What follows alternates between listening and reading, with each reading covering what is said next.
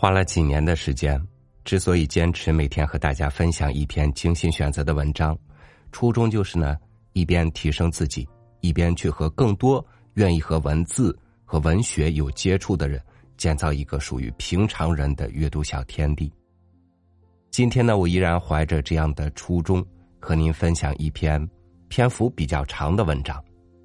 怎样阅读一本书？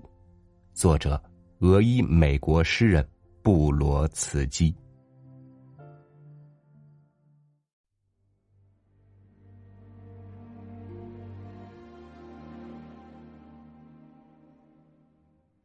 在这个一百年前尼采曾于此精神失常的城市里。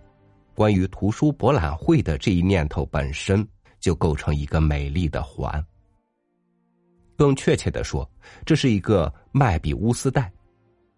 众所周知，这是一种恶性循环。因为这次博览会上有好几个展台都被这位伟大德国人的全集或选集所占据着。就整体而言，无穷。恰是这次出版交易活动的一个非常明显的特征，哪怕这仅仅是因为它延续着一个已逝作者的存在，甚至超越了他本人的期望，亦或是他向一个活着的作者提供了一个未来，我们大家全都乐于将这样的未来视为是永无止境的。就整体而言，书籍的确比我们自己。更能实现无穷，甚至连那些糟糕的书籍也能比他们的作者活得更长。这主要是因为，较之于他们的写作者，他们占据着较小的物理空间。在作者本人早已变成了一把尘土之后，作品常常还披着尘土站在书架上。然而，这种形式的未来仍然胜过几个健在的亲戚或几个不能指望的朋友的怀念。促起一个人拿起笔来写作的动机，常常正是这种对于深厚意义的渴望。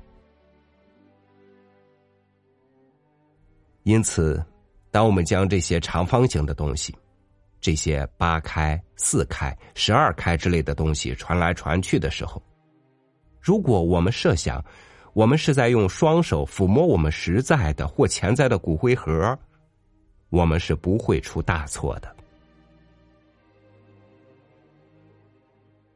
说到底，说到底，用来写作一本书、一部小说、一篇哲学论文、一本诗集、一部传记，或是一本惊险读物的东西，最终仍只能是一个人的生命。无论好坏，它永远是有限的。有人说，理性的思考就是死亡的练习。这话是有些道理的，因为没有任何人能借助写作而变得更年轻。同样，也无人能借助阅读变得更年轻。既然如此，我们自然总是倾向于选择好书的。然而，这样一个事实却构成一个悖论，即在文学中，如同在任何地方一样，好并非一个独立自在的范畴，因为它是由它与坏之间的区别来界定的。于是，一个作家想要写好一本书，他就必须阅读大量的低级书刊，否则他就难以获得必须的标准。在最后的审判到来时，这也许能够构成对于坏文学的最佳辩护。这同样也是我们今天参加的这项活动的存在意义。既然我们全都是将死之身，既然读书费时甚多，那么我们就必须设想出一个系统来，可以使我们达到某种程度的效用最大化。当然，无可否认。我们在阅读一本大部头的情节缓慢的平庸小说时，也可能会得到快乐。还有，我们大家都知道，我们有可能同样欢乐的沉溺于时尚。最后，我们阅读并不是为了阅读本身，而是为了学习。因此，就需要简洁，需要压缩，需要融合，需要那些将人类各种各样的困境置于其最敏锐的焦点之中的作品。换句话说，就是需要一条捷径。我们怀疑这样的捷径是否存在，因此，作为这一怀疑的副产品，在现有印刷品的海洋中，还需要某种罗盘。罗盘的角色，当然是由文学批评、由评论来扮演的。唉，这罗盘的指针摆幅很大，时而北方，时而南方，时而是其他方向。对于东方和西方来说也是一样，其摆幅甚至更大。一个评论家带来的麻烦至少有三重：一。他有可能是一个雇佣文人，像我们大家一样无知无识。二，他可能对某种特定的写作方式持有强烈的偏爱，或者干脆与出版业一同去谋取私利。三，如果他是一个天才作家，他就会使他的评论文字成为一种独立的艺术形式。哈尔赫·路易斯·博尔赫斯就是一个例子。于是。你就止于阅读这些评论，而不会再去阅读那些书籍了。无论如何，你都会发现自己正漂浮在那海洋上，四面八方都有书页在沙沙作响。你紧抓着一只你对其浮力并不太信赖的木筏，因此，一个可供选择的方案就是去发展你自己的趣味。去构造你自己的罗盘，去使你自己熟悉那些特定的星星和星座，它们无论暗淡还是明亮，却总是遥远的。然而，这需要大量时间，你会轻易的发现自己年岁已老，头发花白，腋下夹着一本糟糕的书，正向出口走去。另一个可供选择的方案，或者也许仅仅是同一方案的一个部分，就是去依赖传闻、朋友的一个建议，你偶然喜欢上的文本中的一个提示。这种做法尽管还没有以任何形式制度化，它却是我们大家自幼年起就非常熟悉的。然而，这最终仍只是一个可怜的保险。因为现代文学的海洋是波涛汹涌的，是不断扩展的，就像这场图书博览会所充分证明的那样，它本身就是那片海洋中的又一场风暴。因此，哪儿才是我们的陆地？哪儿才有我们的好人？星期五呢？在我要提出建议之前，啊不，我所提出的并非建议。而仅仅是一个用来培养健康文学趣味的方案。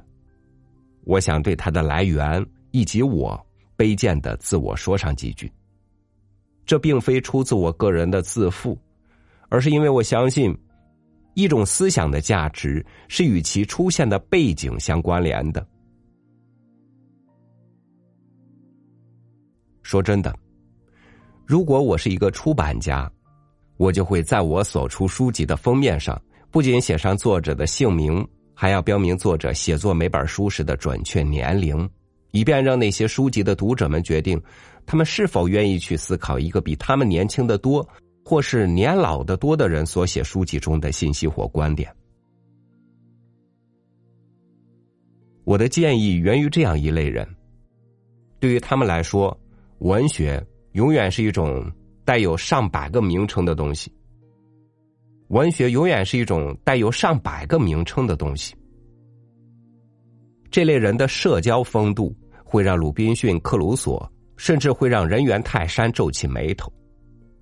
这类人在大的集会上感到不自在，在晚会上从不跳舞，常常要为通奸找出形而上的理由，在讨论政治时非常注重细节。这类人远比他们的诋毁者更不喜欢他们自己，这类人仍然认为酒精和烟草胜过海洛因或大麻。这些人用温修奥登的话来说，就是你在堡垒中找不到他们，他们从不向他们自己或他们的情人开枪。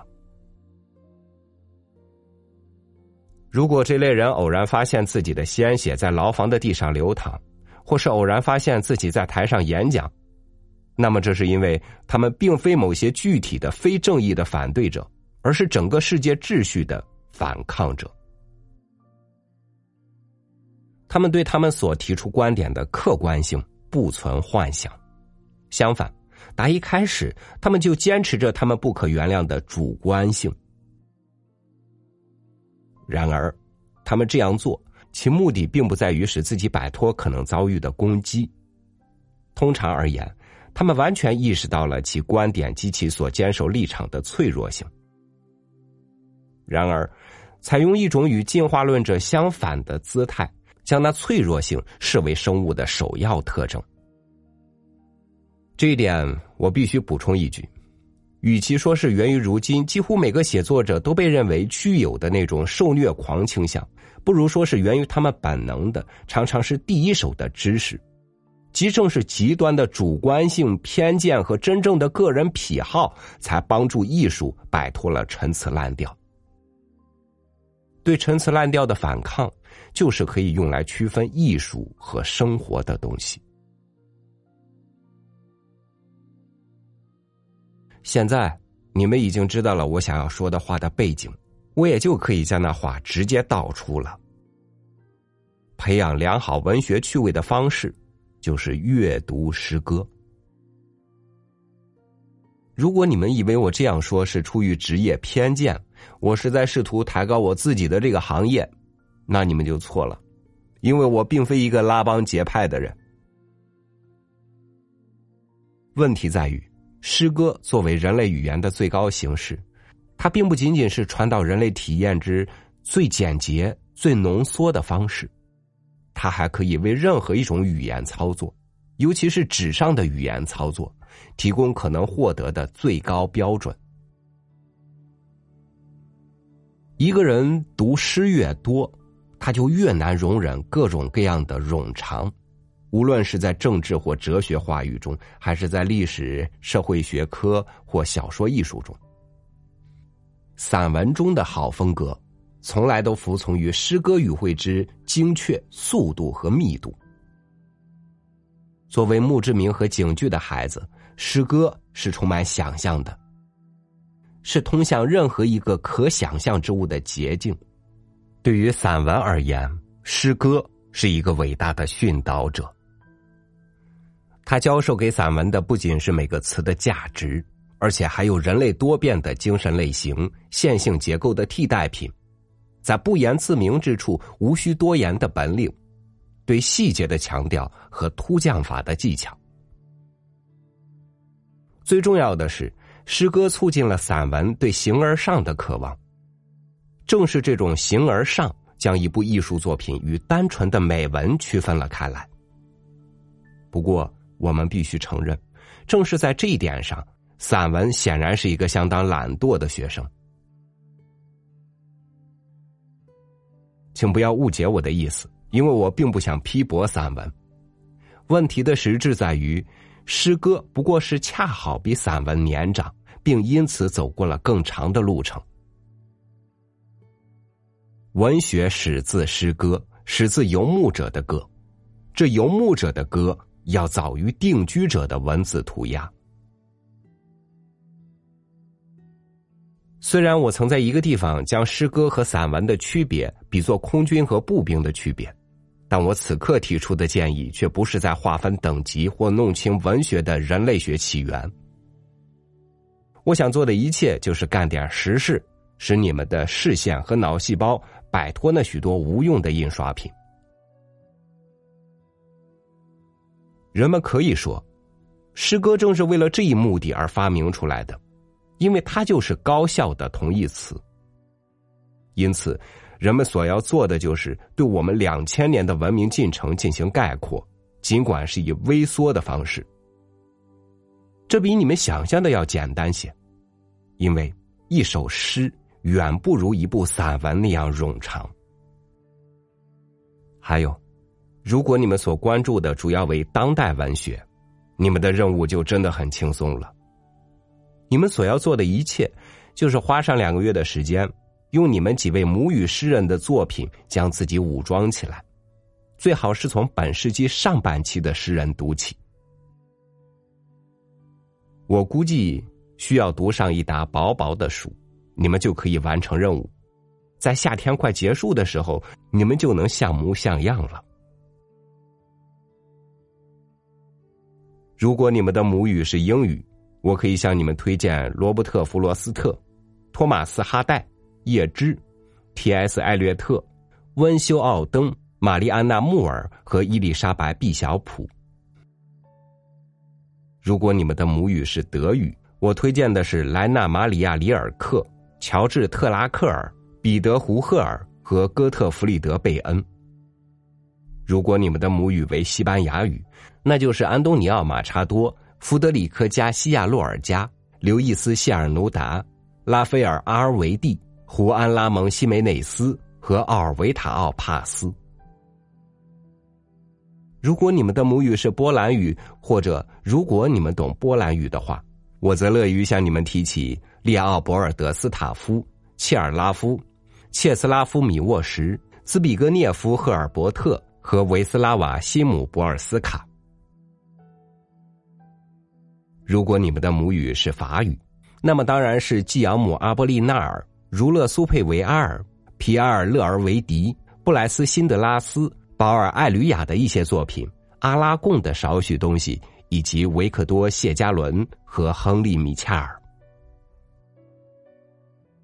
如果母语是希腊语，你们就应该读一读康斯坦丁·诺斯卡瓦菲斯、乔治·塞菲里斯和亚尼斯·里特索斯。如果你们的母语为荷兰语，那就应该是马丁努斯·尼约赫夫，尤其是他令人震惊的《阿瓦特》。如果母语是葡萄牙语，你们就应该读费尔南多·佩索阿，也许还应该读一读卡罗斯·德鲁蒙德·德安德拉德。如果母语为瑞典语，就请读归纳·埃克路夫、哈里·马丁逊和托马斯·特朗斯特罗姆。如果母语为俄语，那么至少可以说要读一读玛丽娜·茨维塔耶娃、奥西普·曼德施塔姆、安娜·阿赫马托娃、鲍里斯·帕斯杰尔纳克、弗拉基米尔·霍达谢维奇、维列米尔·赫列伯尼科夫、尼古拉·克柳耶夫。如果母语为意大利语，我不想冒昧的向在座的各位提供任何名单。假如我提起了夸西莫多、萨巴、翁加雷蒂和蒙塔莱。这仅仅是因为我早就想向这四位伟大的诗人表达我个人的感激之情。他们的诗句对我的一生产生了相当重要的影响，能够站在意大利的土地上对他们表达感激，我感到非常高兴。在你们读完了上述这些人中任何一位的作品之后，你就会把从书架上取下来的一本散文搁在一边儿。这不是你的错。如果你能继续阅读那本散文，那么这就应该归功于其作者了。这就意味着，那位作者像我们刚刚提到的这些诗人一样，对我们的存在之真理的确有某些补充。这至少表明，那位作者不是一个多余的人，他的语言具有独立的力量或优雅。还有，这就意味着阅读成了你们难以遏制的嗜好。说到嗜好，这并不是最糟糕的事。请允许我在此给出一幅漫画，因为漫画能突出精髓。在这幅漫画中，我们看到一位读者，他的两只手上都捧着翻开的书，他的左手上是一本诗集，右手上则是一部散文。让我们来看一看。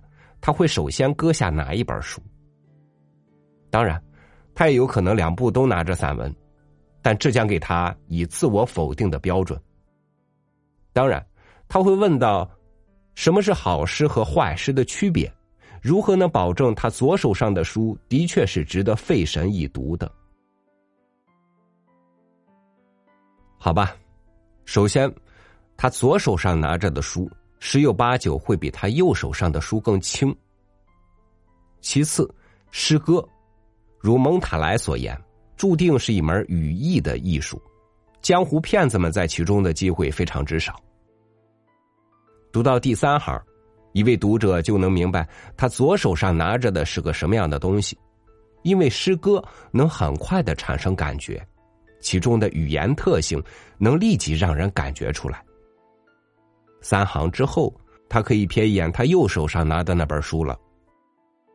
正如我对你们说明的那样，这是一幅漫画，可与此同时，我也相信这也可能构成一种姿态。在这届图书博览会上，你们中的许多人都会不知不觉的采取这样的姿态。至少，你们要确信你们手上的书籍属于不同的文学题材。当然，让眼珠从左边转向右边，确实是一个诱发疯狂的计划。不过，都灵的大街上再也没有马夫了。在你们离开这片会场的时候，再没有马车夫鞭打马儿的景象，来使你们的精神状态进一步恶化了。另外，一百年过去了，再没有任何一个人的精神失常能对民众产生太大的影响了。那些民众的数量将超过这届图书博览会上所有书籍中黑色小字母的总和。因此，你们最好来试一试我刚刚推荐的那个小把戏。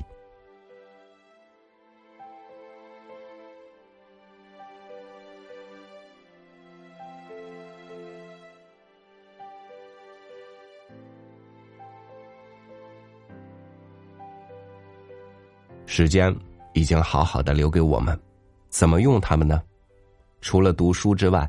当然有大把的事情迫切的等着我们去做、去忙、去享受，但是我想，阅读这件事，总不该被在生活中一除而尽的。我们总要留下一点发现真相的途径，无论你是阅读诗歌还是散文、小说、评论。感谢您愿意花时间听完这么长的一篇文章，我也感谢自己读到了它。我是朝雨，祝您晚安，明天见。